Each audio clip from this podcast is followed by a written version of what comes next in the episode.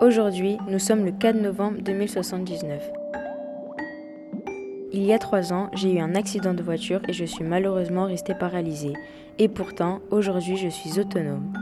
Grâce à une invention mise en place en 2019, je peux me déplacer sans problème comme si je marchais normalement.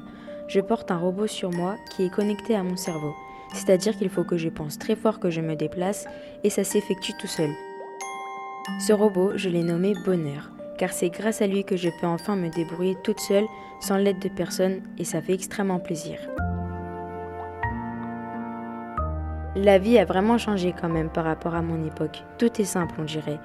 Les voitures maintenant sont volantes et on peut même activer la voiture pour qu'elle conduise toute seule, ce qui est pratique pour les handicapés.